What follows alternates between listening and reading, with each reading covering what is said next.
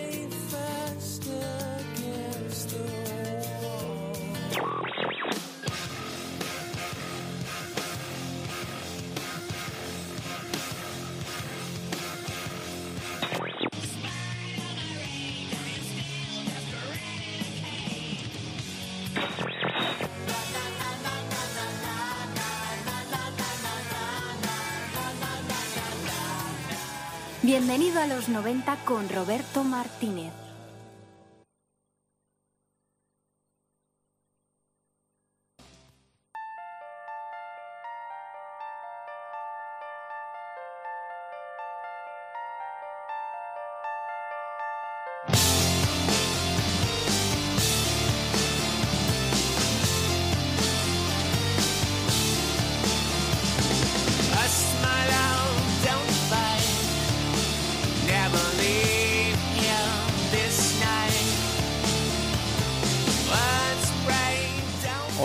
Buenas tardes. Sintonizas el 107.3 de la FM. Arranca Bienvenido a los 90.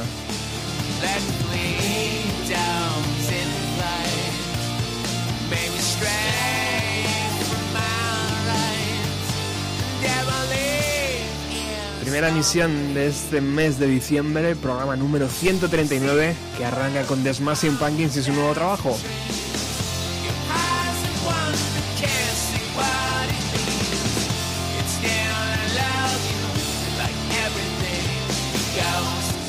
El día 9 de diciembre es el día elegido para poder comprar este Monuments to an Elegy, que es el, trabajo número 8 en la carrera de eh, Billy Corgan y los suyos.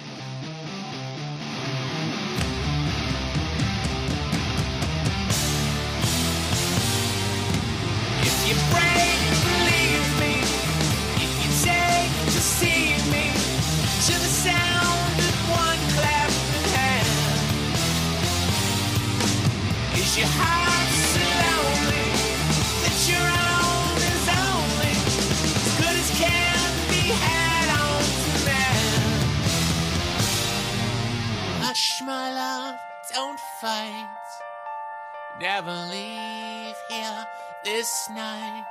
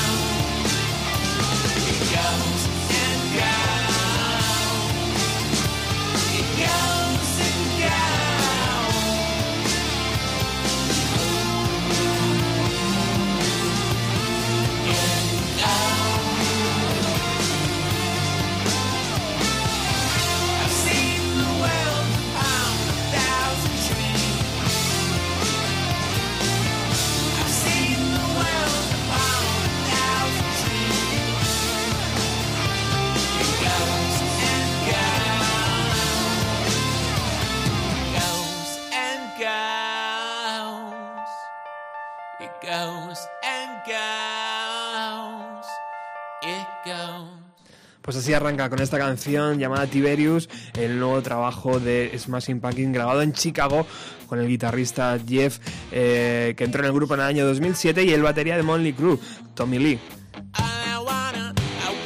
Vamos a escuchar otra canción llamada Anti-Hero.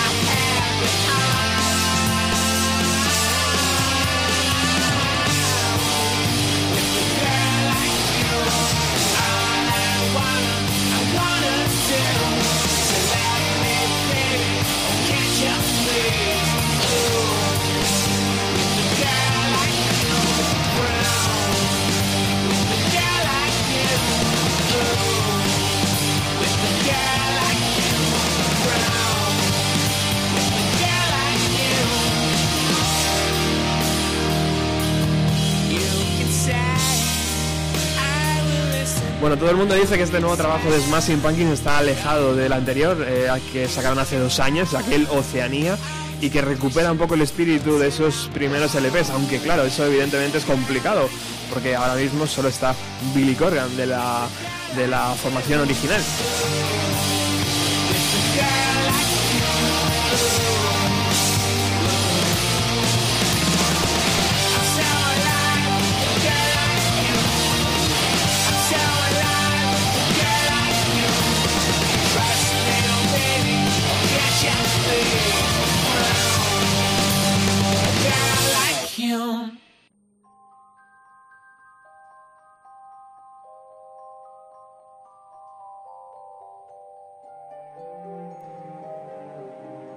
Bueno, y abandona, abandonamos a Smashing Pumpkins y la, y la novedad para viajar de nuevo a los años 90, porque sabéis que hoy visita el estudio Ángel Agudo y eso es siempre sinónimo de calidad. Además lo que son las cosas, porque hace, hace un tiempo que ninguno de los dos hablábamos, pero yo tenía la necesidad de que él viniera aquí y yo creo que él al final también ha dicho, oye tío, ¿qué pasa? ¿Que ya no me llevas? ¿Algo hecho mal? No. Buenas tardes, Ángel. Buenas tardes, Roberto. Un placer. Oye, Smashing Pumpkins, tío, eh, ¿han sido importantes en tu vida o has sido de esas bandas que, bueno, estaban ahí y nunca, nunca conseguiste eh, hacer tuya? Sí, no, yo creo que es de los grupos más importantes de mi vida, Smashing Pumpkins, ¿no? No sé, ¿Le perdiste, ¿Le perdiste la pista después del Melancholy, por ejemplo? No, yo todavía los vi en la gira del Maquina, en el Palacio de los Deportes, recuerdo que fue la última vez que los vi. Lo que pasa es que luego ya la, la vuelta al ruedo de ellos me interesa bastante poco. El Zeitgeist, este se llama Zeitgeist. Sí, sí, sí. Ya me parece un poco truñaco. No he escuchado el nuevo disco, lo acabo de escuchar ahora y no me ha sonado nada mal, ¿eh? O sea que a lo mejor cuando salga le, lo escucho con cariño. Qué guay. Bueno, Ángel está siempre relacionado con los 90 y el cine de los 90 y por eso hoy está aquí. Vamos a hablar de cuatro películas muy interesantes. Si quieres las repasamos un poco así por encima. La primera ya la estamos escuchando de fondo. Para, las, para los que estén puestos en, eh, en esto de las bandas sonoras la habrán reconocido enseguida. Es la de Eduardo Manos Tijeras, eh, una de las primeras eh, películas ¿no? de Tim Burton, ¿puede ser? Sí, bueno, ya había hecho pelotazos. O sea, ya venía a hacer Batman y tales. Casi como una peli tan rara que consigue hacer precisamente porque ya es un director en el que puede confiar una gran productora. Qué guay. Luego nos vendremos aquí a España para hablar de El Día de la Bestia, Historia del Cronen, dos películas que yo creo que todo el mundo recuerda si, si viajaron a los años, si han, se han vivido en los años 90. Y para finalizar, eh, nos encantaría darnos una vuelta por el universo de los hermanos Cohen y esa tremenda película que es El Gran Lebowski y que todos disfrutamos 30 veces, seguramente, cuando cuando en aquel 1998. Así que vamos a empezar por el universo de Tim Burton.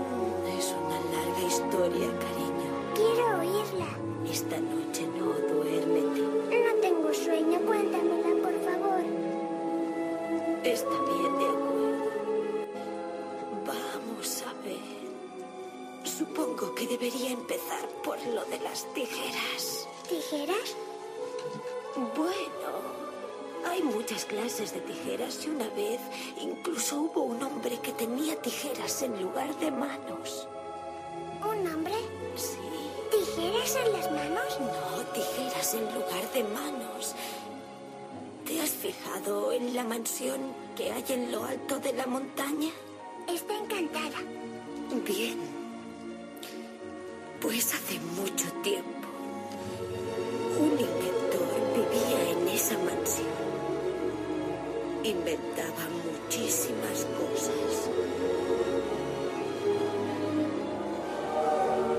Un día creó a un hombre y le dio Bueno, Eduardo Manos Tijeras, eh, mi querido amigo Ángel, es una de las películas que seguramente en Navidad caigan. ¿no? Es, es, muy habitual eh, que, no sé, tal vez por la escena de la nieve o tal vez porque nos, nos lleve a, esas, a esos personajes y a esa eh, fotografía que hace Tim Burton de sus películas y las acoplan muy bien a la Navidad. ¿no? Seguramente esta Navidad en alguna cadena olvidada la, la, pongan o incluso en, la, en, la, primera, a lo mejor nos sorprenden. ¿no? O por, por lo menos alguien lo rescatará en su casa. ¿no? Ya, no sé hasta qué punto cuando se pone una película por televisión la gente se espera a verla, pero seguro que en más de una casa, dentro de un par de semanas, alguien ve la historia de Eduardo Manos Tijeras, que en el fondo es la historia de por qué nieva en el mundo. Así lo explicaba, ¿no? La, una Winona Ryder eh, envejecida, así es la que estamos escuchando de fondo. Bueno, vamos a hablar un poco mm, del director. Decías que, ya, que ya venía de, de hacer algunos títulos. Eh, coméntanos un poco. Bueno, Tim Burton es un, prácticamente es un extraterrestre haciendo cine. ¿no? Para empezar, Tim Burton en sí mismo incumple una norma sagrada de Hollywood, que es que no hay talento que viva en Los Ángeles, o al menos talento que crezca en Los Ángeles. ¿no? Contaba Tarantino, y vuelvo a la primera vez que trabajamos juntos aquí, que, que ese era su gran problema, que la gente no confiaba en él porque era un chico de Los Ángeles. Bueno, en el caso de Tim Burton es exactamente el mismo. Es un niño que crece en Burbank, si contamos la historia de su familia ya podemos entender por dónde van las cosas, porque su padre era un jugador de las ligas menores de béisbol, un equivalente a que aquí jugase en segunda B al fútbol o algo así, y su madre tenía una tienda de regalos de cosas decoradas con gatos. ¿Vale? O sea, era una tienda de recuerdos con cositas de gatos. Eso, supongo que si uno se pone un poco cocopera, le hace una relación con la peli esta que está a punto de estrenar ahora de Big Eyes, de la señora esta que pinta cuadros, ¿no? Entonces, a partir de ese mundo, Tim Burton empieza a hacer cortometrajes de animación, es un aficionado supremo al cine de la Hammer, a Vincent Price y a estas películas de terror británicas. Empieza a hacer sus cortos de animación, llama mucho la atención de Walt Disney, o sea, de, Walt Disney Pictures, la empresa, le contratan como animación como animador de algunas películas. Hay por ahí un vídeo en YouTube, si alguien busca Tim Burton Young, no sé qué, en el que sale como un reportaje de, de cómo trabajan los animadores de Disney, de repente sale un niño con unos pelos loquísimos y cuando se da la vuelta y mira a cámara es Tim Burton exactamente, pero con 17 años. es muy friki de ver. Qué guay. A partir de ahí, bueno, él sigue dirigiendo sus cortos, eh, trabaja en adaptación para televisión de los cuentos de Hansel y Gretel, que además esta la han puesto muchas veces en televisión española cuando éramos niños. de estas cosas que se hacían de cuentos infantiles, y bueno, a partir de ahí está a punto de dirigir Joque Noche, le, le adelanta por la derecha a Martín Scorsese y la dirige él. Y bueno, al final acaba saltando al cine con las aventuras de Pee Wee He-Man, película de la que creo que en algún punto tiene, tiene interés en hacer una secuela, pero también es verdad que él siempre dice que quiere hacer secuela de todas sus pelis. Siempre habla de Beetlejuice 2 y estas cosas. Hablemos un poco de los actores. Él tenía claro que la figura de Johnny Depp iba a ser la de Eduardo Manos Tijeras. No, y además por ahí pasa todo tipo de todo tipo de actores, ¿no?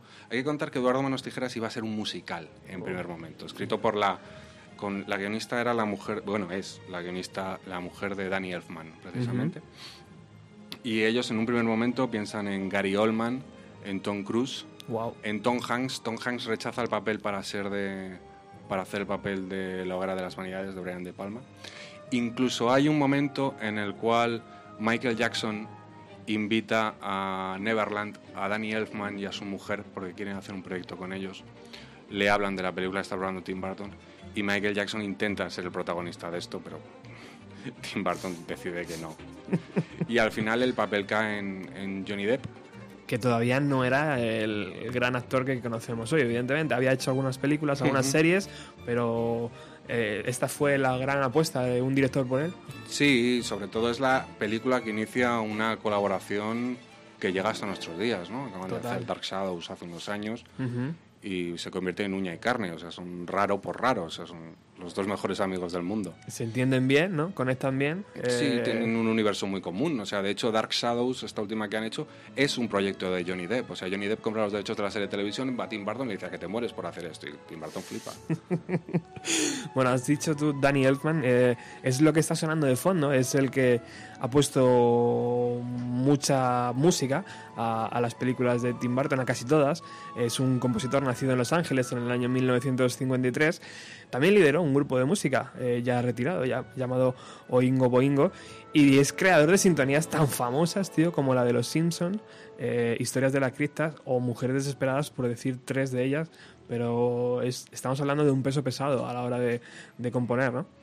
Es, una, es, un, es un crack. Tú antes me decías que, que casi no, no, participa en esta película, ¿no? Sí, hay una historia por ahí que es que eh, Tim Burton fue infiel de alguna forma a Danny Elfman y él lo que pensó es que quien mejor haría la banda sonora de esto sería Robert Smith, de The Cure. Y lo que es que Robert Smith estaba grabando un disco por aquel entonces y no le apetecía nada embarcarse en una banda sonora.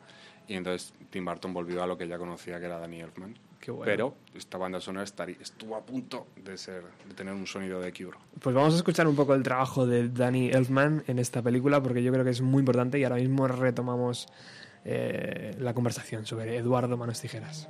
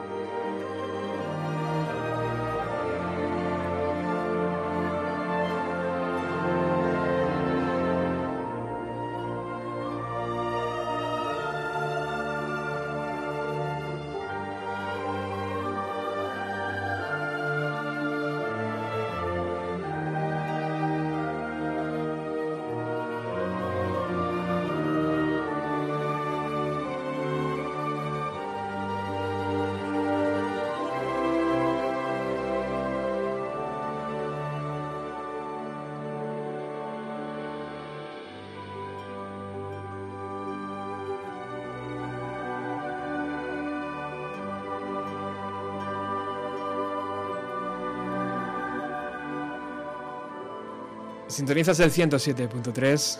Eh, estás escuchando Bienvenido a los 90, un programa que se emite todos los jueves aquí en Radio Utopía de 6 y media a 8. Hoy estamos compartiendo la tarde con Ángel Agudo, hablando de cine de los años 90 y más concretamente de Eduardo Manos Tijeras.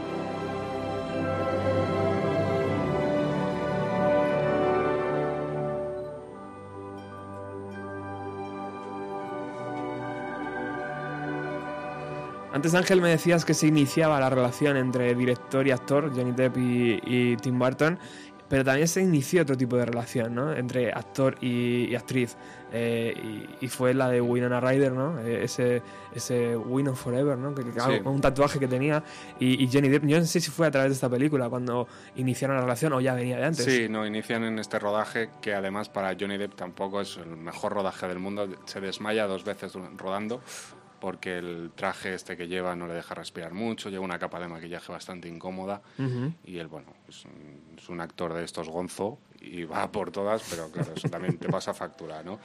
Pero bueno, digamos que es un rodaje en el cual, pese a lo mal que lo pudo pasar, tuvo el lado guay que se enamoró de Winona Ryder, una de las novias de la adolescencia de todos los chicos de los 90. Hace un par de días hablaba con un amigo de lo impresionante que era en una película que poca gente recuerda que es una Escuela de Jóvenes Asesinos, que se leía súper joven y era una, era una preciosidad y una actriz alucinante. La historia de Winona hoy no la vamos a tocar, evidentemente, pero eh, ¿cuál fue la clave de, esa, de ese bajón de calidad? De, tal vez por el abuso de la industria, por el abuso en películas machacando la misma imagen, no sé. ¿Qué, qué pasó con Winona para que dejara de, ¿Y qué pasó con Johnny Depp, no? Para que uno subiera tanto y otro bajara mm. tanto. Bueno, yo creo, o sea, Johnny Depp lo que ocurre es que crece y crece y crece y no deja de crecer porque es un actor of Hollywood, ¿no? De hecho, ha estado viviendo hasta hace cuatro días en, en el sur de Francia con Vanessa Paradis, ¿no? Bueno, yo creo que la gente fuera de Hollywood se quema menos y tiene otro tipo de vida, ¿no? Eh, bueno, Winona Ryder no deja de ser un, un juguete roto, o sea, alguien del que las revistas han abusado, del que los programas del corazón han abusado y bueno, supongo que eso te acaba situando en una posición muy difícil con respecto a tu propia vida y incluso bueno, tienes inclinación para acabar robando en unos grandes almacenes, ya es el, combo perfecto para ser el juguete roto que terminó siendo. Pero sin embargo era la pareja perfecta, ¿no? También, en la fotografía era él y ella, ella y él.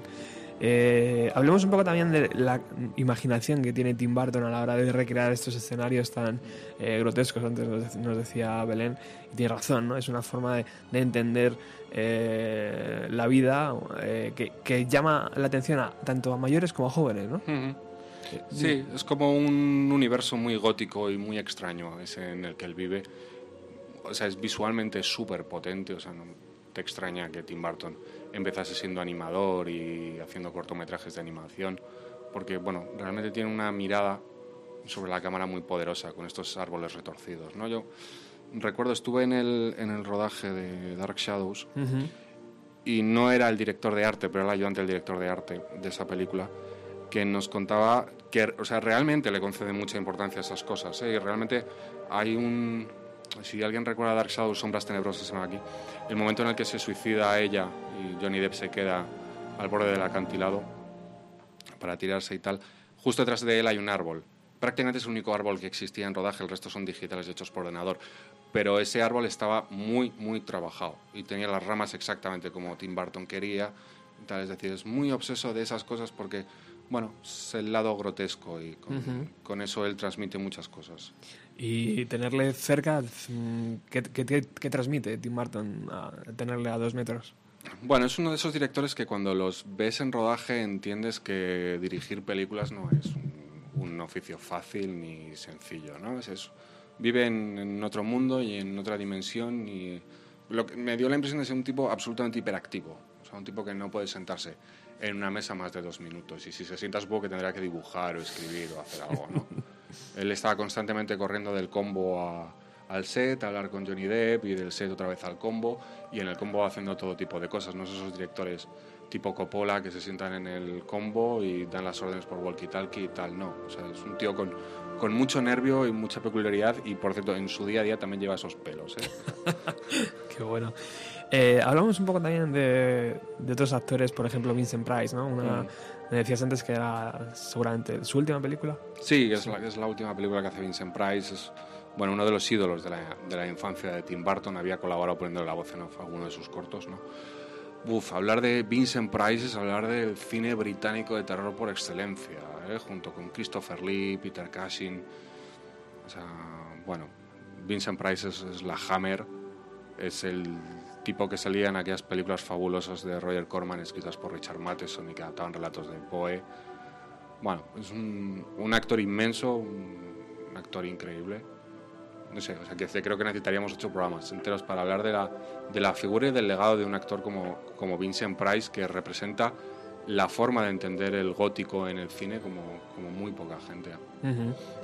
Y en la carrera del director, eh, ¿le dejó marcado este éxito eh, para el resto de sus películas o, o él siguió su universo creando y creando ¿O siempre puedes ver un poco de Eduardo Manos Tijeras en las películas de Tim Burton? Bueno, yo es que creo que, o sea, todas las películas de Tim Burton, o sea, puede haber cosas un poco más, más outsiders y tal, pero todas son representaciones de algo mismo. O sea, todas tienen un, un elemento común. O sea, es como si todas las películas transcurriesen a la vez en algún punto del hiperespacio, ¿no? O sea, son como cosas muy alejadas, pero todas vienen de lo mismo, ¿no? Entonces, bueno, yo creo que la relación de Eduardo Manos Tijeras con las demás o sea, es porque todas, en el fondo, las películas de Tim Burton son de Tim Burton. O sea, no puedes ver un fotograma de, esa peli y pensar que está dirigido por Scorsese, como hablábamos de Hockey Noche, ¿no? Entonces, bueno, en el fondo mi teoría es esa, que todas están conectadas con algo dentro de su cabeza que no sé muy bien qué será y probablemente ni él mismo lo sepa, por eso es un puñetero genio. ¿Qué es lo próximo de, este director? Bueno, se ahora Big Eyes, que es la, la historia de esta chica que además había hace poco un reportaje fabuloso en una web, creo que eran fotogramas, contando cómo esta señora vino a España. Es una señora que dibujaba cuadros que se caracterizaban porque los personajes tenían los ojos enormes y había unos gatos con los ojos enormes y tal. Y ella firmaba los cuadros, pero los vendía al marido diciendo que los había pintado él. Y el, sé que el marido es Christoph Wolf, ella ahora no recuerdo quién, quién hace el papel, y está a puntísimo de estrenarse ya. Qué bueno. Bueno, pues hasta aquí Tim Burton. Vamos con la siguiente película que vamos a hablar hoy.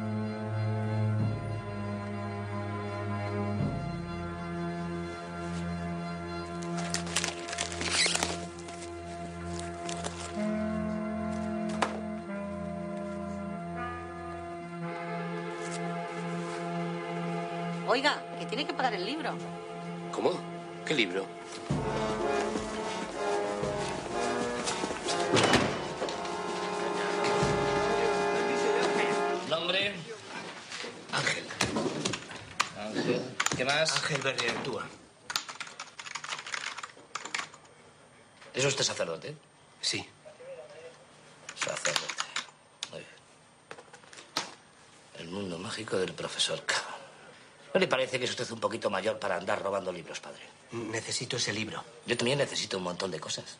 Pero estoy aquí de 8 a 2 y de 4 a 9 para poder pagármelas. No puedo comprarlo. ¿No puede comprarlo? No. ¿Y por qué no puede? ¿No tiene dinero? No, no, no, no es eso. ¿Y qué es entonces? Tengo que acostumbrarme a hacer el mal. ¿Por qué tiene que hacer el mal? Porque tengo que ponerme en contacto con Satán. Ya. Con Satán. Pero eso no parece fácil. No, por eso necesito el libro. Soy catedrático de teología y llevo 25 años estudiando el Apocalipsis de San Juan y he descubierto que en realidad no es más que un criptograma. ¿Un crucigrama? No, no, no, un criptograma. A ver si me entiende, un mensaje en clave, un mensaje secreto eh, oculto tras las palabras. ¿Y usted lo ha descubierto? Exacto. La semana pasada. La solución se basa en la transcripción numérica del Apocalipsis. Al principio utilicé la esteganografía de Tritemio. ¿Ha leído usted Tritemio? ¿A Tritemio? Sí. No, creo que no. Pues es fundamental. Él me dio la idea de concebir el Apocalipsis no como una alegoría, sino como una ecuación. A cada letra le corresponde un número. Así, por ejemplo, Dalet vale 4 y Sin vale 300. Y esto lo podemos... Perdón. ¿Qué pasa? No, es que me dicen arriba que si puede usted subir a juguete un momento. Pero no ves que estoy ocupado. Dile que subo. Esto lo podemos hacer con todas las palabras. Padre, dígame, ¿y todo esto lo sabe alguien? Sí, eh, claro, pero ha muerto hace dos días. Vaya, lo siento. Pero no se preocupe, yo le creo. Confía en mí. Ya verán cómo todo se arregla. ¿Y eh, qué dice el mensaje, si se puede saber? El mensaje es una cifra, una fecha. El día exacto del fin del mundo. Hoy concretamente, esta noche. Sí que es importante, realmente.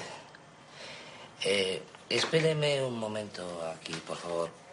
Un segundo.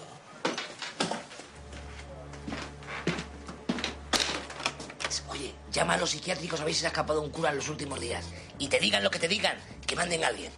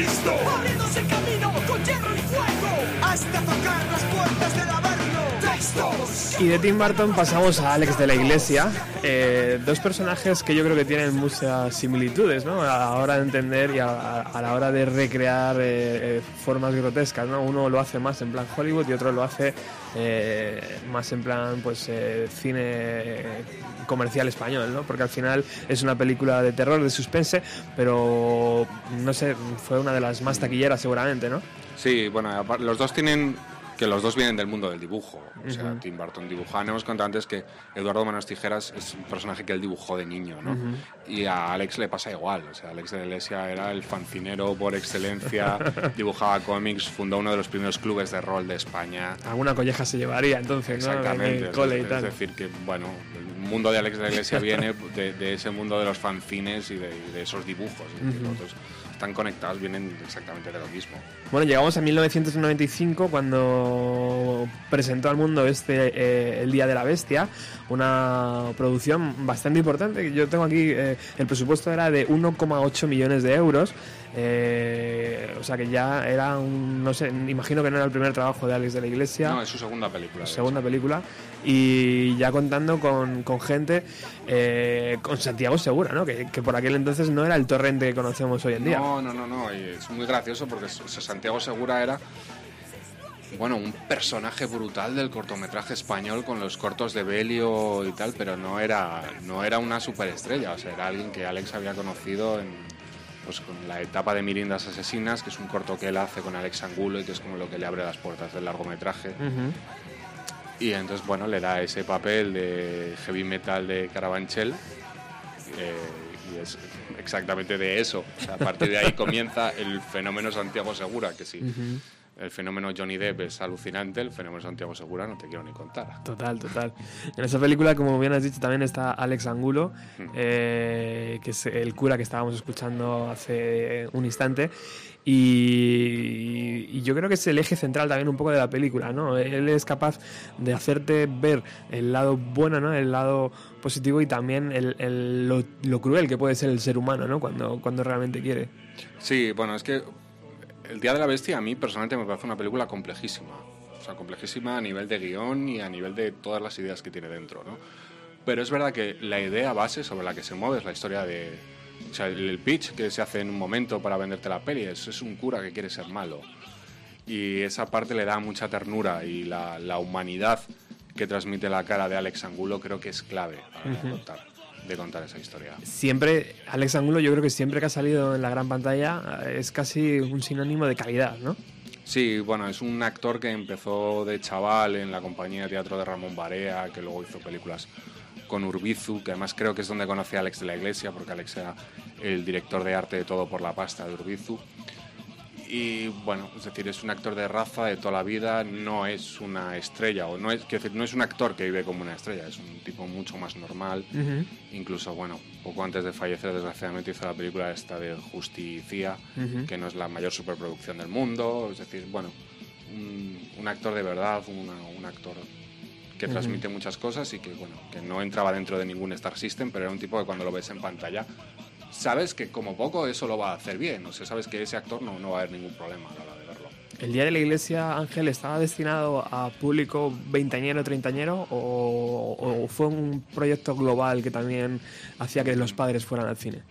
Bueno, yo creo que es la... Es que te decía antes que es muy compleja, pero es casi compleja a niveles de marketing. ¿eh? O sea, bueno, es como la película que vuelve a abrir una caja que no se había abierto nunca, o sea, no se había abierto mucho tiempo con calidad, que es la caja del cine fantástico hecho en España. ¿Sabes? O sea, hasta ese momento las cosas eran como muy raras y de hecho a partir de esa película ya empieza a surgir gente como Balagueró, como Paco Plaza, pero solamente porque este tipo de primeras dijo, vamos a hacer esto. Pero por otro lado es una peli con un concepto muy, muy juvenil, ya lo había sido la primera peli de, la Iglesia, Acción Mutante. Y de hecho, no sé si vamos a echar la mente atrás. Lo guay del Día de la Bestia era que se vendía diciendo que habían recibido eh, acosos de grupos satánicos y que tenían una campaña de carteles brutales. Se vendían medios muy, muy indies y muy alternativos. Recuerdo que El País de las Tentaciones, ojo de lo que estoy hablando, le dedicó muchísimas páginas de la iglesia contando esta historia, que si había habido fenómenos paranormales en rodaje, que se habían recibido amenazas de muerte. Bueno, es una peli que se plantea con, desde, otros, desde otras reglas de juego, bastante inéditas en el cine español, y bueno, con una temática y un tono absolutamente disparatado y alucinante para aquella época. ¿Llegó fuera de nuestras fronteras? ¿La película se, se exhibió en otros mercados? Es una de las películas españolas más conocidas fuera. Es decir, creo que está editada en casi todos los grandes mercados de vídeo del mundo. Eh, está editada o ha estado editada el Día de la Bestia. Es una película súper conocida. Me asombra hasta qué punto un extranjero puede decodificar algunas cosas, porque creo que el humor del Día de la Bestia es una cosa como muy, como muy ibérico. O sea, bebe mucho de Berlanga, de Azcona y de ese mundo.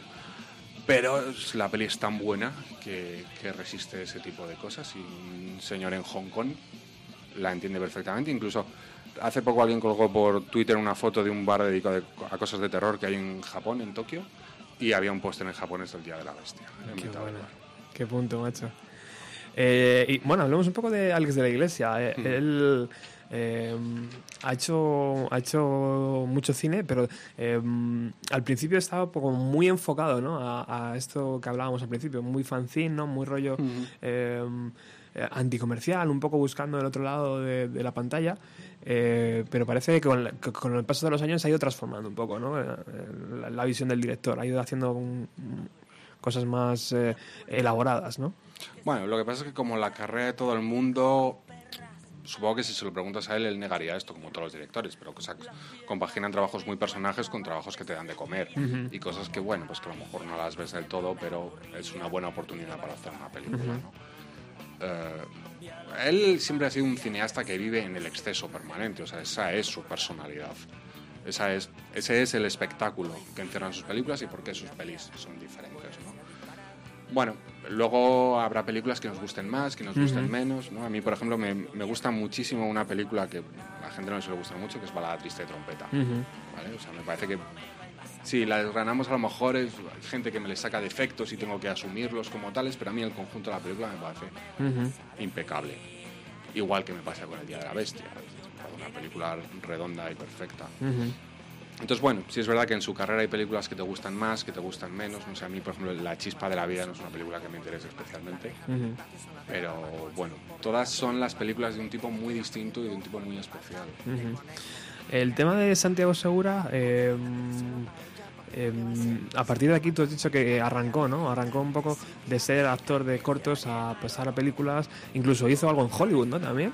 Sí, bueno, eh, él ha salido en las pelis de Guillermo del Toro allí, salió en Mimic, si no recuerdo mal, salió en Blade 2, porque se hizo muy amigo de, Guillermo del Toro. Guillermo del Toro siempre cuenta además que, que siempre le apretaba a Santiago Segura para que escribiese guiones una puñetera vez y que se dejase de estar por ahí.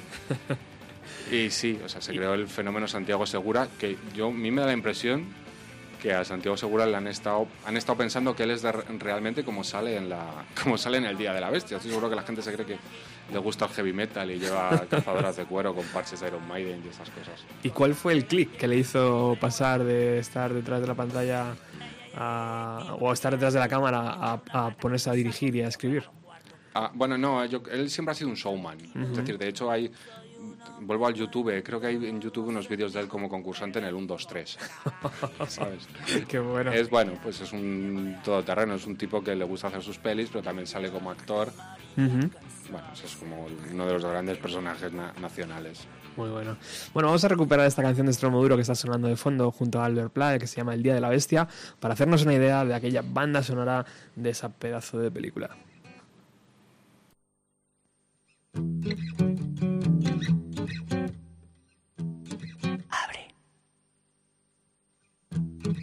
Abre la puerta. Que soy el diablo que vengo con perras. Abre, chiquilla. Las piernas que vengo a clavarte semillas. Como cada día el infierno me aburría, me fui de bar en bar. Vi a la Virgen María, cansada de ser virgen, metida en un portal. Si llega la policía, no es pecado, vida mía ponerse a disparar. Guarde la artillería, que me estoy haciendo viejo y ya empiezo a razonar. Como me vuelvas a tocar, alegrame el día, voy a merendar. Como me vuelvas a decir que me quieres claro y yo también a ti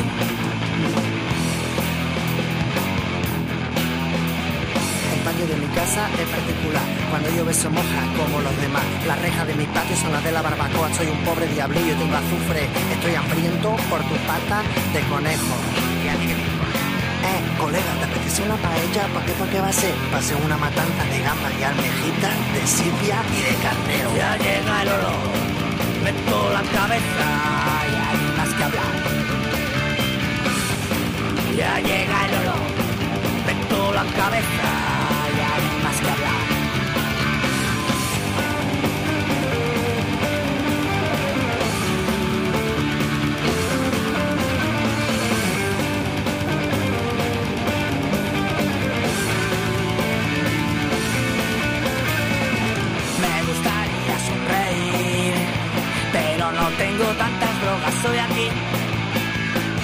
quieres arrodillar, cortame las piernas aún podré volar.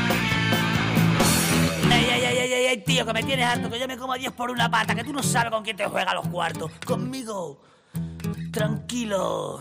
Soy un hombre bueno en todos los sentidos, pero es que como cada día en el infierno me aburría, me vine a molear a la Virgen María, cansada de ser virgen, metiendo en un portal. Si llega la policía, no es pecado, vida mía, ponerse a disparar. Artillería y me falló la puntería y le metí al dueño del bar. No, me vuelvas a tocar, alegrame el día, voy a merendar. Como me vuelvas a decir que me quieres claro y yo también a ti.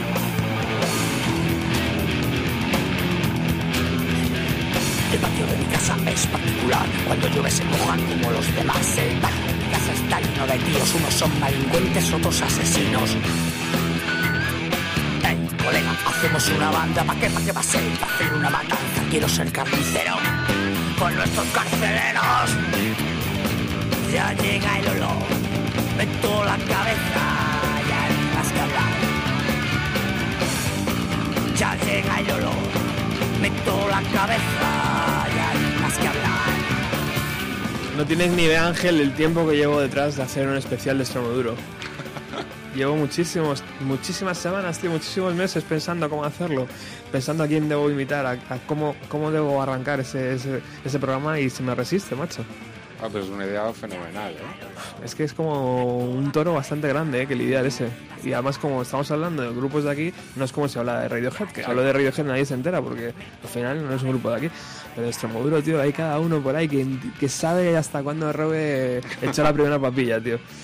Bueno, eh, vamos a hacer un pequeño paréntesis. Antes me comentabas que hubo un poco de, misterio ¿no? en, esto de, la banda sonora, eh, Alex de la Iglesia, Defcon 2. Hubo un pequeño, una pequeña riña ¿no? ahí. Sí, bueno, de hecho, Defcon 2 están muy involucrados en la película. Yo creo recordar, te lo cito de memoria, pero creo que son los que salen en la peli haciendo de satánica. Hay un momento que entran en la sala Revolver. Sí, ¿verdad? Que no, la sala Revolver es como, se llama Infierno en la peli. y tocan un grupo que se llama Satánica y creo que los que están, que no se les ve la cara ni nada, son los Defcon 2. Y bueno, eran muy amigos y también, según creo recordar, si la memoria no me juega una mala pasada, se enfadaron bastante entre Alex de la Iglesia y Defcon 2. Porque, bueno, hubo una gira de conciertos con los grupos del disco del Día de la Bestia y hubo un momento en que Defcon 2 decidieron no, no, seguir tocando porque esto era ayudar a las multinacionales. No, recuerdo exactamente cuál era el discurso, pero, pero iba por ahí. Y bueno, Alex se cabreó porque esto iba en contra del marketing de su película. Claro, por supuesto. Bueno, pues vamos a hablar de Defcon 2. Ya sabéis que la semana pasada aquí se inició una bonita amistad entre Víctor, eh, que nos va a hablar de toda la eh, música de los años 90 hecha dentro de nuestras fronteras. Y hoy aprovechando que, pasábamos por el Día de la Bestia, él ha dicho, ah, pues hablo de Defcon 2, que es un grupo que me gusta mucho. Así que muy buenas tardes, Víctor. Hola, buenas tardes, Roberto, ¿qué tal? Muy bien, tío. Eh, en la semana pasada hablábamos de Manta Ray y, ese universo tan bonito que, teníamos ahí creado y esta semana has decidido hablar de, de Defcon 2. Eh, sí, bueno, ¿por qué no? ¿Por qué no Defcon 2? Es un grupo mítico de, del el rap metal o como quieras llamarlo español, o sea, de la música española es un, un grupo mítico con discos muy muy importantes. Desde luego y, muy vendedores. Desde luego la, la, figura de la canción del Día de la Bestia les, les hizo llegar a más públicos si eso era posible. Así que bueno, si tú, si tú un poco de dónde viene esta gente. Bueno, eh, con dos estaban entre entre Vigo y Madrid. O sea, primero pues se llamaban Freddy Krueger y los Masters del Universo y bueno, era un rollo mezclar a Public Enemy con Beastie Boys y Ram Dempsey con rapeando eh, sobre bases instrumentales de hip hop. Entonces bueno, eh, las bases las preparaba las preparaba mm, Julián de Siniestro, Julián Hernández. Y y bueno, eh, ahí sacaron una primera maqueta y luego salió un segundo asalto y, y, ya en el segundo asalto ya empezaron a incluir poco las, guitarras eléctricas y, empezaron ya a acercarse más a ese, sonido, que luego conoceríamos más adelante. Después ya, bueno, les dio la razón en, concreto el que el que Public Enemy eh, se juntara con, con Anthrax y, el metal y el rap pues pues casaron perfectamente, o sea que les dio la razón esa, esa alianza eh, americana. Eh, esta, banda yo creo que siempre ha estado muy, muy, ligada, muy ligada a la controversia, ¿no? a ellos les gusta, les gusta provocar. Sí, eh, Defcon 2 era, era, un grupo, yo creo, yo creo que, el, rollo este del, de, del antisistema, todo este, este jaleo que se montó con los grupos estos eh, de hace dos años o hace, hace un año, eh, todo esto, este rollo, pues este rollo es más viejo ya que la, que la Tana, porque, porque ya con dos en los 90 ya estaban con esto, ya estaban eh, criticando al sistema, criticando a, la memez de ese país, criticando, y, y, lo mejor de todo es que su mensaje, o sea, eh, han pasado eh, 20 años o más de 20 años y siguen vigentes, o sea, es lo bueno. O sea, que siguen haciendo LPs ahora, Víctor. Sí, sí, sí, sí, siguen. El último disco es de 2013, o sea que el último disco se llama España es idiota, o sea, más claro imposible. Y, y bueno, y, vamos, es que es que las letras no las han variado nada, o sea, todo lo que nos contaban en, en, en los 90, a principios de los 90, pues pues eh, está vigente y siguen y siguen dando caña al sistema. No hacen tanta tanta gracia, tanta, tanta, porque hay mucha gente hace, que después hizo lo mismo, pero, pero yo creo que, que Defcon 2 es un disco, es un grupo a, a reivindicar. Totalmente. ¿Quién lleva el peso compositivo dentro de la banda? Pues está entre, entre César, que César Strawberry, que es el, como el ideólogo, digamos, digamos y luego está y luego está Jesús eh, Arispón, que es el bajista, que es productor también, y es el, el, poco el, el, autor intelectual de, de, todo el rollo el, rollo musical. Eh, luego claro es un grupo a tres voces o sea eh, tres voces eh, distintas una muy aguda otra más grave y otra media que, además está muy bien o sea el tema el tema está muy bien la verdad montado. ¿Tú, ¿Tú, crees que, que, esta canción, la del Día de la Bestia, les, les ayudó a llegar al gran público? Sí, yo creo, yo creo no solo el Día de la Bestia, sino ya en el, en el 93, eh, Alex de la Iglesia ya les, ya les encargó eh, el tema Hacia Mutante, bueno, Mineros Locos, eh, Armas para el Pueblo, y, que estaba, que estaba en, en, su disco Almas para el Pueblo, o sea, su cuarto, su cuarto disco, y que por cierto se reeditó en vinilo por primera vez nunca se habían editado en vinilo y el año pasado pues salió una, una bonita edición en vinilo que recomiendo a si todavía se puede conseguir pues que está por ahí a la venta. Entonces eh, en ese disco pues hicieron esa canción que cerraba que cerraba el LP y salió en la en la lo que es en la banda sonora y, el vídeo de todas maneras lo, lo dirigió Alex de la Iglesia también. O sea yo creo que a partir de ahí de, de de Acción Mutante de la película fue cuando cuando petaron, empezaron a petar de fondos. ¿Ellos tenían algo que ver, Víctor, con, con, todos esos grupos que aparecían en la banda sonora? Con, eh, por ejemplo, Sociedad Alcohólica, con Extremoduro, con Hugo Gorriat, eh, con Sugar Ray, con Pleasure of Fuckers, todo este tipo de bandas. ¿Ellos tenían algo que ver o simplemente fue una, una conjunción? Ellos, ellos estaban, estaban, estaban ahí. Yo creo que más que tenían una relación un poco ideológica ideológica en el sentido de, lo que pensaban y, cómo era su tendencia pues, eh, política, antisistema, tenían con quien casi más relación tenían, o bueno, yo los, yo los eh, asimilo, son con Cthulhu, Cthulhu, el grupo este que, que, también está en la banda sonora, eh, yo, yo creo que, era con los que más afinidad podían, podían haber tenido. bueno, de hecho, había buen rollo entre ellos, con por lo cual pues bueno es, una buena selección la que la que hay en esa en esa banda sonora. Perfecto. Y qué me puedes contar un poco de los directos de la banda son tan energéticos como sus LPs bueno sí yo los el yo los, empecé a conocer eh, cuando salió Alcio Mutante yo antes no los, no los conocía los conocía de oídas yo los oía en Radio 3 porque Radio 3 fue la única emisora que apostó por por Defcon 2, todo hay que decirlo.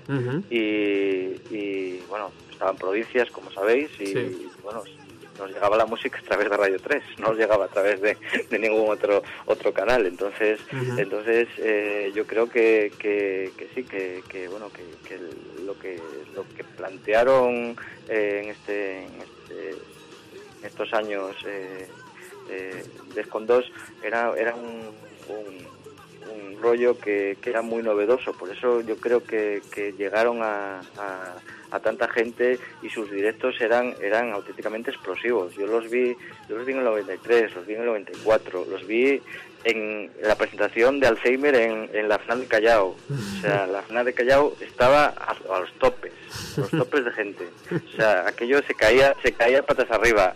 O sea, había gente hasta la puerta. O sea, de hecho tuvieron que cerrar la FNAC de Callao porque aquello no, no era problema ya de seguridad. Entonces, eh, los vi más adelante y los he seguido viendo en, todos estos, años que han seguido y los directos son muy buenos, son muy buenos porque porque son han tenido aparte de lo que son el, trío de, voces más más eh, J. Landrus, uh han tenido buenos buenos músicos. Está aquí que Tornado a la batería.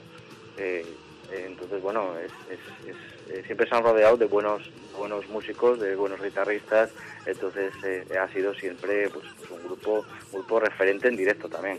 Fantástico. Bueno, Víctor, pues eh, editor de, Hipersónica, eh, nos quedamos escuchando esta canción llamada Alzheimer que tú has seleccionado. Sí, perfecto. Muchísimas gracias por participar en el programa. Te espero el próximo jueves con más música eh, hecha aquí, dentro de nuestras fronteras. De acuerdo. Un abrazo. Un abrazo. Chao.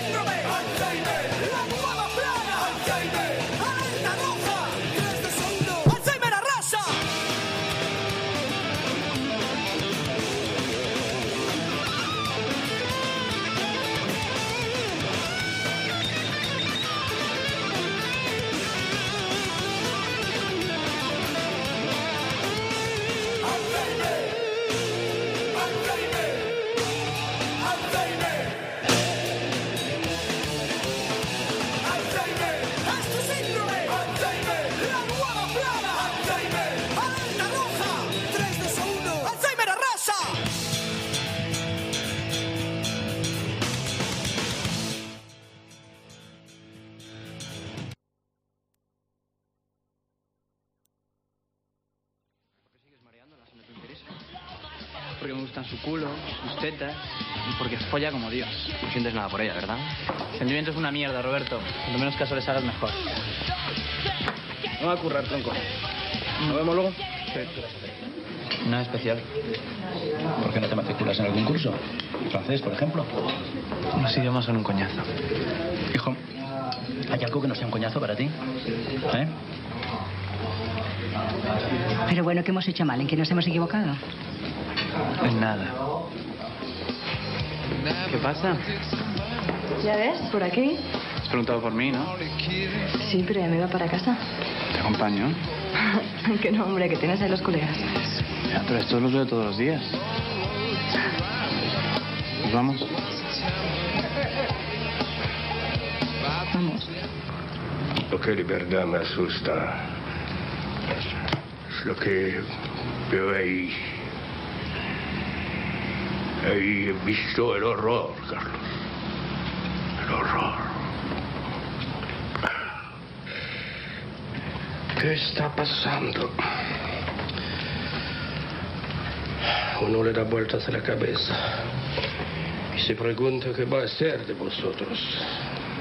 La gente no tiene principios ni palabras. Hoy dice blanco y mañana negro, según le conviene.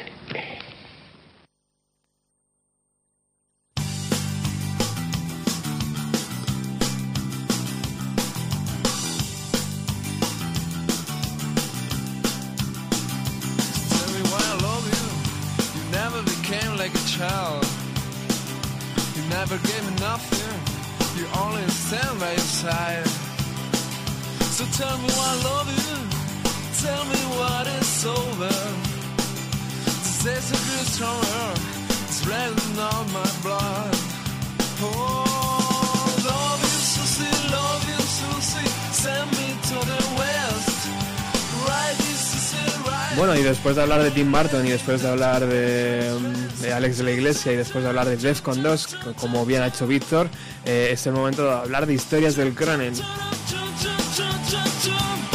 Y también es el momento de recordar a Isabel Luengo, querido amigo Ángel, la tienes que mandar un besazo enorme. Ella vive en Italia, eh, pero se descarga los podcasts y el otro día me dijo que especialmente los que habláis de cine. O sea que eso va por ti, amigo. Nada, Isabel, que muchísimas gracias.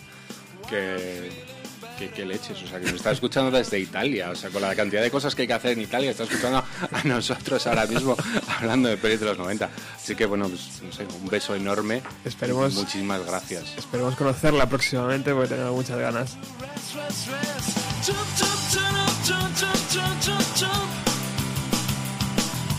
Jump, jump, jump, jump, jump.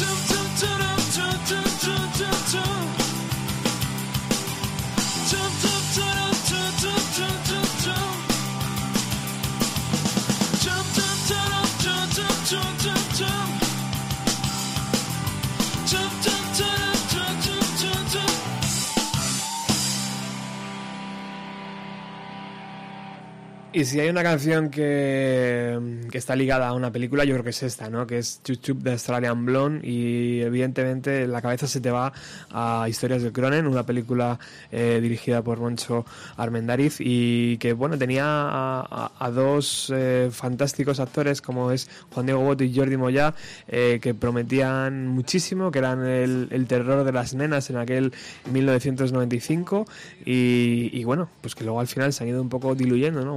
Hecho unos papeles un poco más eh, de, segunda B, ¿no? Como decías tú antes, y otro, bueno, ha intentado sus pinitos en Hollywood, eh, pero desde luego en aquella película todos estaban fantásticamente bien, ¿no? Y, y, este corte que hemos escuchado de audio antes lo, re, lo hacía muy bien, porque era como eh, la fotografía de una generación, ¿no? En una generación en mediados de los 90 que parecía que lo tenían todo que, no tenían eh, ilusión por nada, ¿no? que simplemente era su noche, eh, su vida era salir de noche, conocer a chicas, emborracharse y volver a hacer lo mismo al fin de semana siguiente. ¿no? Mm. Sí, es una película muy, muy especial que yo creo que ha ganado muchísimo con, con el tiempo y que invita a un montón de reflexiones. ¿no? Yo, el, hace unos días hablábamos de las pelis tal y recuerdo que te preguntaba expresamente, ¿vas a hablar de Australian Blonde? Porque creo que con el tiempo es una de las cosas más interesantes de la película. Me, explico. La película es una producción de Elías Crejeta dirigida por Moncho Armendariz, lo cual ya da una sensación de calidad. Es decir, ¿por qué el tipo que dirige Tasio y por qué el tipo que producía las películas de Carlos Saura de repente hacen una película de pijos madrileños alcoholizados y colgados de un puente, ¿no? Entre otras cosas porque la novela parte de un tipo interesantísimo llamado José Ángel Mañas. Uh -huh. En los años 90 hubo una especie de movimiento literario al cual el, el, Páginas Amarillas, que era un libro que editó, si no recuerdo mal, Lengua de Trapo, eh, calificó como la cofradía del cuero. El, el, nombre como grupo y como generación es un tanto gratuito, pero es verdad que en esa época José Ángel Mañas era como el, era el escritor menos underground y entonces era el que muchas veces uno miraba mal. Pero realmente la novela Historias del Cronen es finalista del premio Nadal. Es, uh -huh. decir, es una novela acojonante. Uh -huh. eh, me hace gracia que en la película sonase Australian Blonde y sonase Chup Chup. Hay una peli hace un par de años que se llama Rec 3 de Paco Plaza. Hay un momento en la boda en la que los personajes se van a casar y en el convite suena Chup Chup también de Australian Blonde. Para mí, el, la transición entre ambas películas es la juventud y el abrazo al matrimonio y a un nuevo tipo de vida del indie español de los 90, tanto a nivel musical como al nivel de, de lo que fue literariamente conocido como la cofradía del cuero. Es una tiene un poco cogida con pinzas, pero si alguien tiene algún interés por pasado mañana verse un par de películas sábado, le recomiendo que se vea Historias del Cronen y después Rec 3. Y el hueco que hay entre medias probablemente sea su juventud. Qué bueno. bueno, hablamos un poco de Juan Diego Boto. Eh, este, este, este niño guapo ¿no? de la pantalla, eh, que, que, también lo hacía ¿no? en, ese, en esa película. Y luego ha hecho otro tipo de papeles. Eh, sí, incluso ha vuelto a colaborar con Moncho Armendariz en Silencio Roto. Uh -huh. tal. Eh, este es, un poco el, proyecto de actor que, nunca ha terminado de, cuajar, Ángel. Bueno, yo creo que es, o sea, que es un actor de. Es un muy buen actor. Antes hablaba de que el caso de Alex Angulo nunca fue un actor dado al Star System. El caso de Juan Diego Boto creo que es un, un galán que nunca se sintió cómodo con la postura del galán y nunca se le ha visto en demasiada alfombra roja y tal. No, él viene de una familia de actores, él es hijo de Cristina Rota. Entonces, bueno, tenía la profesora de teatro desde niño, ¿no? Uh -huh. Y bueno, es un acto, además, hay como una cosa muy curiosa que es que él gana el Goya Actor Revelación compitiendo con Santiago, digo, no lo gana, perdón, está nominado a Actor Revelación compitiendo con Santiago Segura por El Día de la Bestia y gana Segura. Eso es, así empieza la carrera de, de Juan Diego Boto, ¿no? Uh -huh. Creo que es un actor muy solvente y que garantiza muchas cosas en las películas, al que probablemente quizá nunca le ha dado la gana ser, ser una estrella. Uh -huh. eh, al que sí parece que lo ha intentado muchas veces ha sido Jordi Moya, ¿no? Uh -huh. que incluso o sea, ha, viajado a Estados Unidos. Eh, no recuerdo muchas películas de este hombre, tío. ¿Puedes refrescar un poco qué ha sido de Jordi Moya? Bueno, Jordi Moya incluso dirigió películas. Mm, ¿Es verdad? Dirigió una película esta de Jesucristo en la que, si no recuerdo mal, salía Alex Angulo, además. Hacía del malo en Blow con Johnny Depp y al parecer no hicieron mala amistad en rodaje Johnny Depp y, Jordi Moya, o al menos eso es lo que contaba Jordi Moya en las entrevistas. Bueno, este sí que es un actor difícil de clasificar y difícil de meter en una caja. ¿no? Hay, se nos olvida a veces que parte del trabajo de los actores es eh, ser rápidamente reconocibles.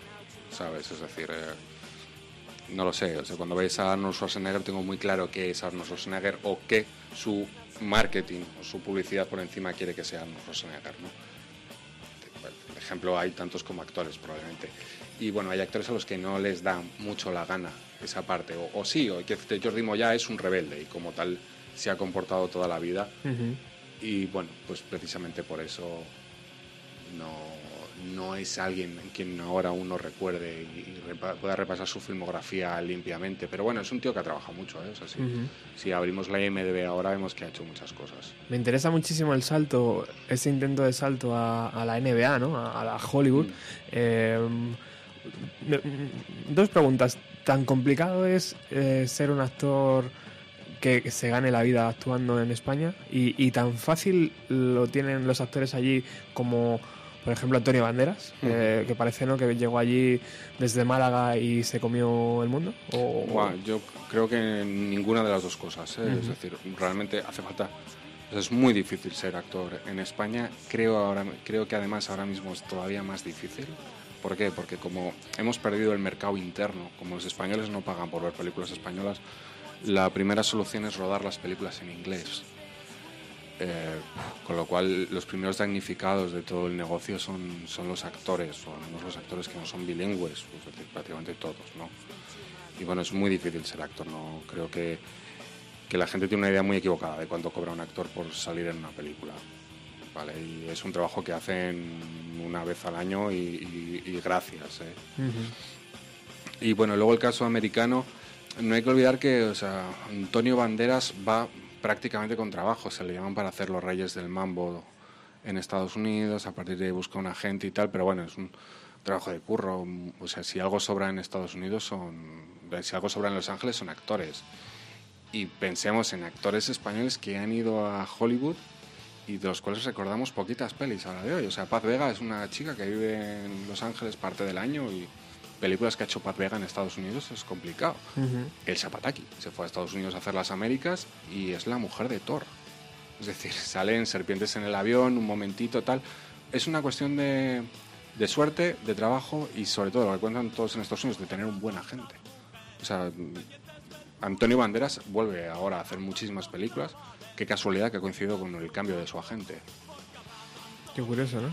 Entonces, bueno, muchas veces depende de a quién le firmas el contrato para que te lleve y que te sitúe en un sitio o en otro y trabajar y sobre todo tener muchísima suerte. ¿Historias del Cronen era realmente una fotografía de la juventud de los años 90? Yo creo que de alguna forma sí. también es verdad que yo era muy pequeño en el momento de, Historias del Cronen, hablamos del año 95, ¿no? o sea, bastante tenía con jugar a videojuegos en mi casa como para pensar en drogarme. pero sí, o al menos de alguna forma lo que sí refleja es la manera en la que la sociedad entendía lo que hacían los jóvenes y lo que buscaban, y sobre todo una clase social que es sobre la que habla Historias del Corning, que es la bueno, gente adinerada de Barrio Bien de Madrid.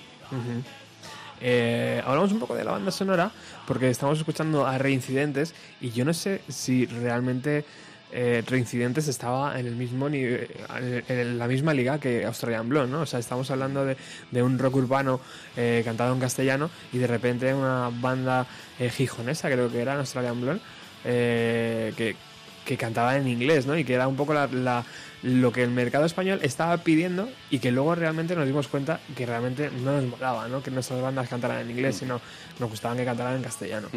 O sea que em, la banda sonora es un poco ecléctica en ese sentido. Tiene ahí muchas. Incluso tiene Terror Vision, tío. Que es una banda, que es una banda cojonuda y, que, estaba ahí, ¿no? O sea que que, de hecho vamos a escucharla ahora, hombre. Vamos a escuchar la canción, de Terror Vision porque yo creo que Reincidentes eh, luego lo va a poner eh, Alex, que, es, que está por ahí.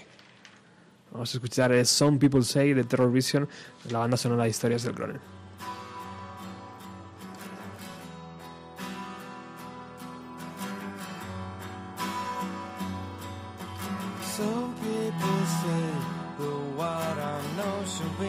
Secret.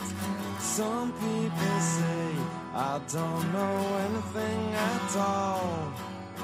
Some people say the what I do could be dangerous. Some people say I don't do anything at all. Some people say this is a song needs the drums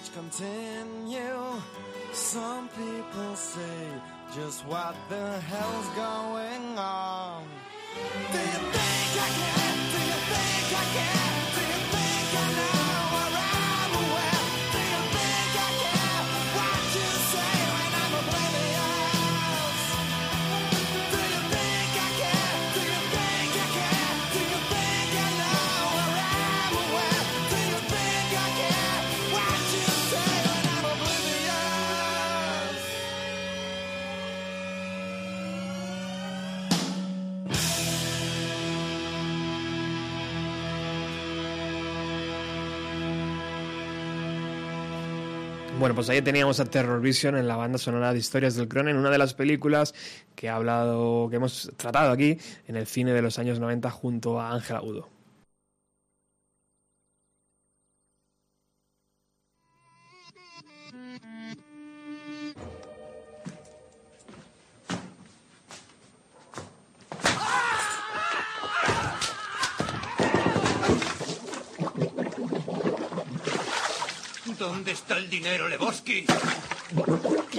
Dinero, Lebowski. Bonnie dice que estás forrado. ¿Y el dinero, Lebowski? ¿Dónde está el dinero, Lebowski? ¿Dónde está el puto dinero, cabronazo? Está, está metido ahí abajo. Déjame que mire otra vez. No nos toques los cojones. Tu mujer le debe dinero a Jackie Trihorn. Eso significa que tú le debes dinero a Jackie La Trihorn. eterna historia de los gorrones, Lebowski. No, no, no hagas eso. Tío, no lo hagas en la alfombra. ¿Ves? ¿Ves lo que pasa, Lebowski? ¿Ves lo que pasa? Nadie me llama Lebowski. Os habéis equivocado. Yo soy el nota, tío. Te llamas Lebowski, Lebowski. ¿Tu mujer es Bunny? ¿Mi, mi, mu- mi mujer? ¿Bunny? ¿Acaso llevo anillo de boda? Esta casa parece la de un hombre casado, joder. El asiento del retrete está subido.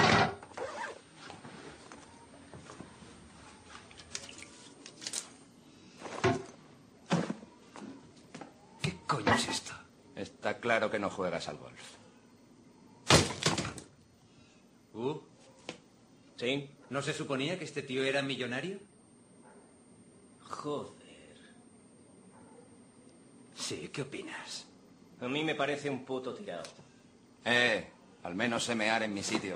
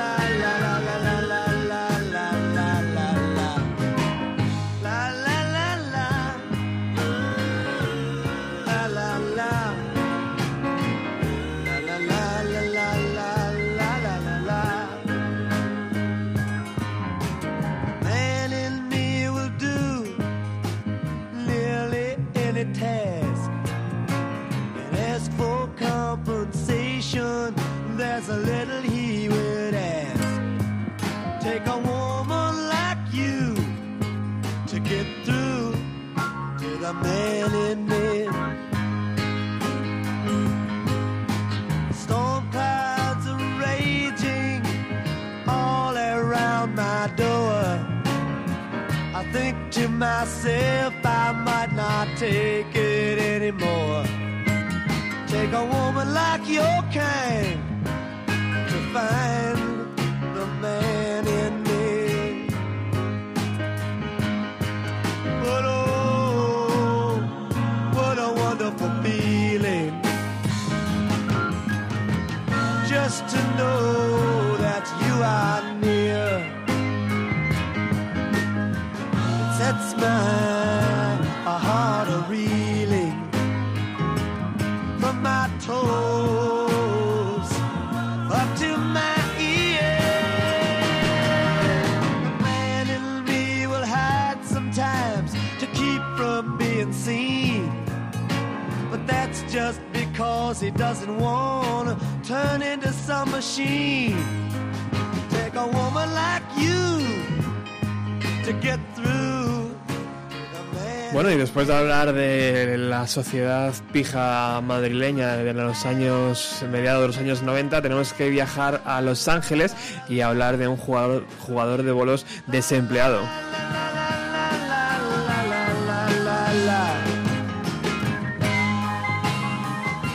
Y como habéis escuchado en el corte de audio, todos le conocen por el Nota.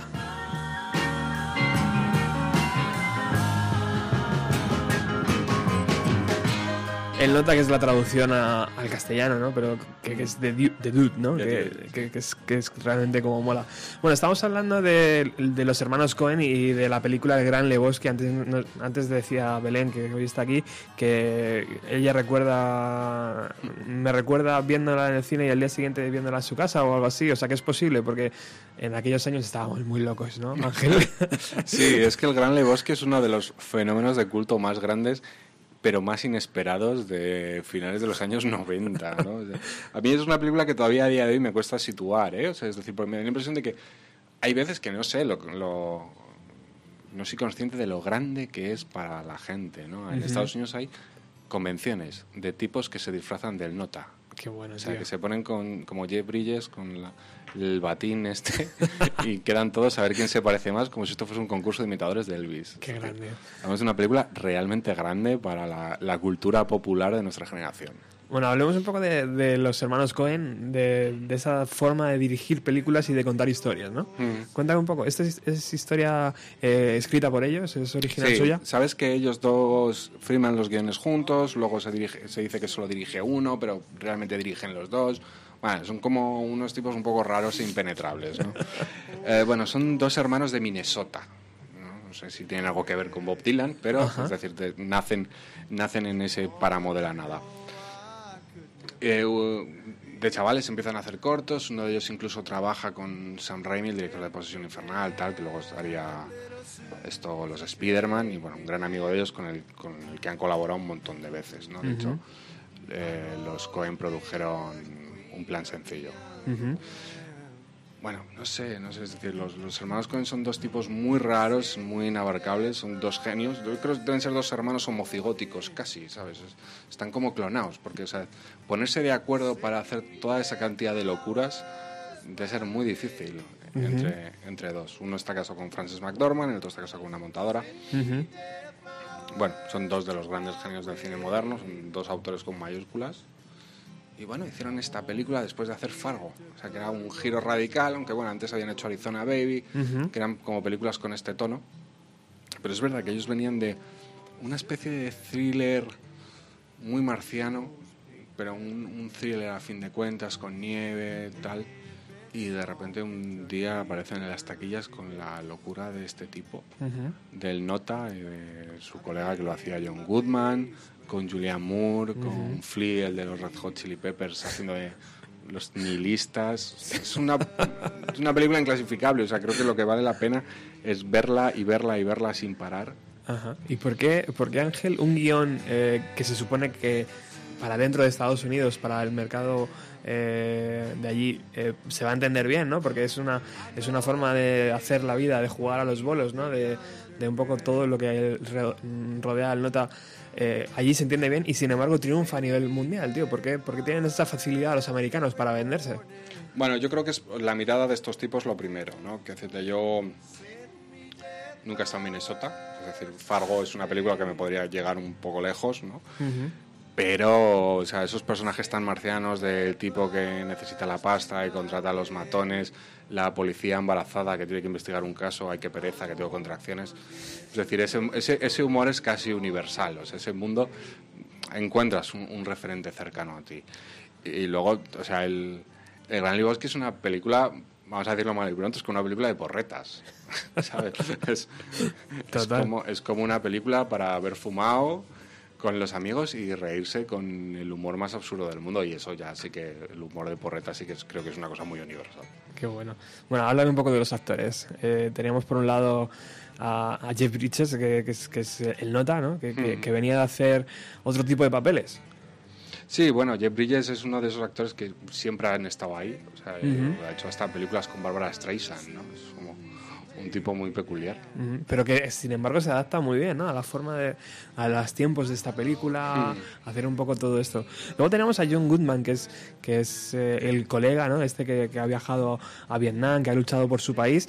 Eh, y luego tenemos al tercero, que es, que es Steve, eh, Steve Buscemi, que es, que, que, es el. que yo creo que ya nos hacíamos un poco ¿no? hacerle a la gran pantalla. De, repente le, le, habíamos visto ya ¿no? en películas de de Tarantino, creo, ¿no? Sí, exactamente. Era uno de los. Steve Buscemi era uno de esos actores fetiche del indie americano de determinada época. ¿Por qué? ¿Por, esa, ¿Por ese gesto, tío, en la vida? ¿O por qué? ¿Por qué? Sí, yo creo que es porque es un actor como muy... o era un actor como muy excéntrico, ¿no? O sea, recuerdo que hizo Vivir rodando con Tom DiCilio, es decir, o sea, estaba realmente en, el indie duro luego, es decir, quedó luego un poco asociado a la época Tarantino, ¿no? Sale en Reservoir Dogs, sale en Pulp Fiction, la gente no lo suele reconocer, pero es el camarero que tiene a Travolta y a Uma Thurman ah, en el famoso bar. Lo que pasa es que va, disfrazado de Buddy Holly y no tiene ni un primer plano, con lo cual es muy difícil cazarle. Y bueno, pues esos actores luego quedó ahí en mitad de la nada y le ha resucitado Martin Scorsese no hace mucho en la serie está haciendo de Naki Thompson en Boardwalk Empire. La, la, película está llena de momentos increíbles y nosotros en, Facebook del programa hemos colgado uno. Yo quiero que lo recuperemos.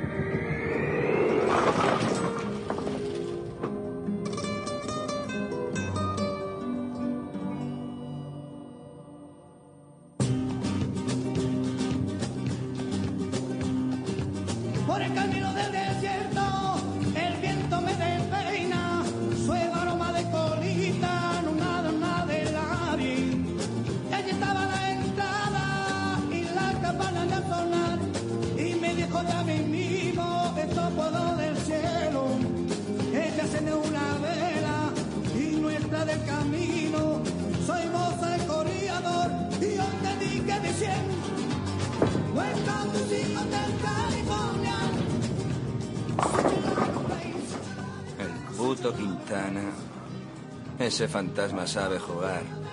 Sí, pero es un pervertido, ¿nota? ¿En serio? Es un delincuente sexual con antecedentes. Lo encerraron seis meses por enseñársela a un niño de ocho años. Ah. Cuando se fue a vivir a Hollywood tuvo que ir casa por casa diciendo a todos que era un pederasta. ¿Qué es un pederasta, Walter? Calla de una puta vez, Tony. Bueno, ¿y cuánto te dan? 20.000, tío. Y por supuesto me quedo con la alfombra. ¿Solo por hacer la entrega? Eh, ahora el nota tiene un busca. Así que cuando llamen esos tíos. ¿Y se te pilla jugar? Les dije que si era durante una competición de liga. ¿Qué pasa en la competición de liga? La vida no se detiene y vuelve a empezar cuando más te convenga a ti, gilipollas. Yo pienso. ¿Qué pasa ahora, Walter? Yo pienso que es un dinero fácil, algo inofensivo. Lo más seguro es que haya fingido el secuestro. ¿Ah? ah ¿Qué quieres decir? Los meapisos no han hecho esto. Piénsalo. Una chica florero se casa con un tío por la pasta, pero considera que no le está dando lo suficiente. Debe dinero a media ciudad. Puta. Todo esto es una farsa de mierda, como dijo Lenin. Si buscas a la persona que se beneficia, entonces... eh, en fin... ¿Y eh, los Beatles? O sea, descubrirás. ¿Entiendes lo que quiero decir? ¿Y los Beatles? Esa puta zorra. Eso es. ¿Y los Beatles? Esa- ¡Cállate de una puta vez! V.I. Lenin, Vladimir Ilich Ulyanov. ¿Qué coño está hablando? Eso es exactamente lo que pasó. Ah. Joder, me pone enfermo. ¿Qué te importa a ti, Walter? Esos ricos de mierda.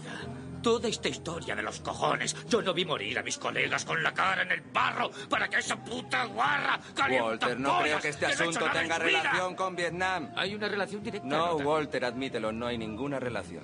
Te toca. Como tú quieras. Lo que Te digo es que... ¿Estáis listos para que os follen? Veo que habéis conseguido llegar a semifinales. Dios mío, tío.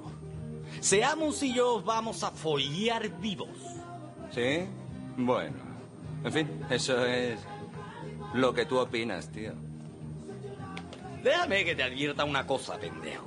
Como nos vengáis con alguna chorrada, como saquéis una pipa en la bolera, os la quitaré, os la meteré por el culo y después voy a apretar el gatillo hasta que haga clic. Jesús. Tú lo has dicho, tío.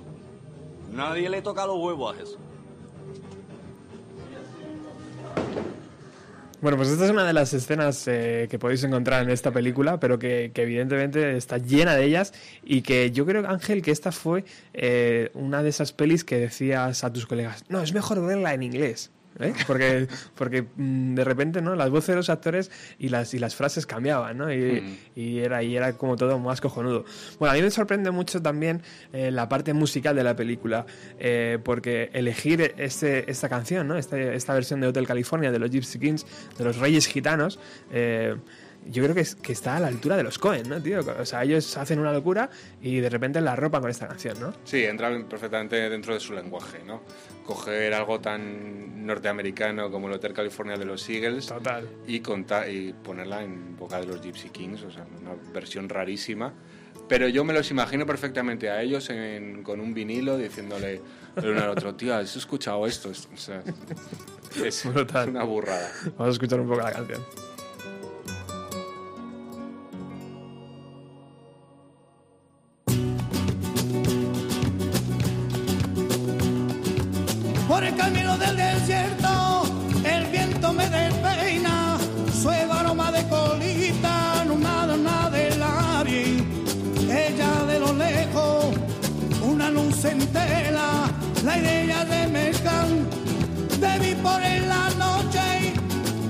Ella estaba a la entrada y las campanas de sonar. Y me dijo ya mismo, esto puedo del cielo. Ella enciende una vela y nuestra del camino. Bueno, Ángel, muchísimas gracias por haber venido hasta los estudios de Radio Utopía. No, gracias a ti por invitarme. La última vez de este 2014.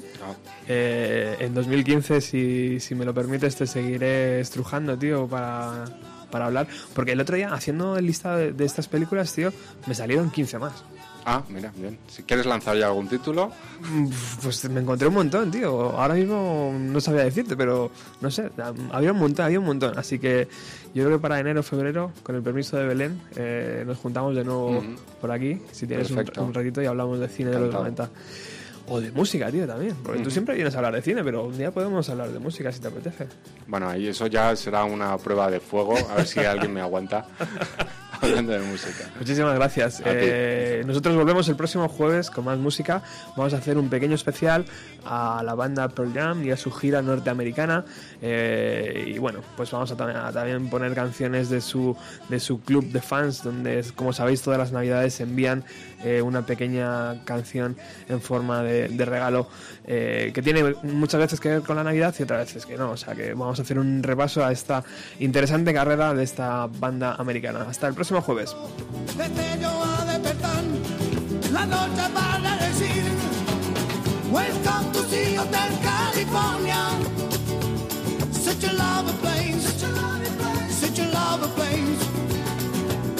Welcome to see Hotel California. Such a lovely place, such a lovely place, such a lovely place. En el pejo en el techo, champán en el hielo.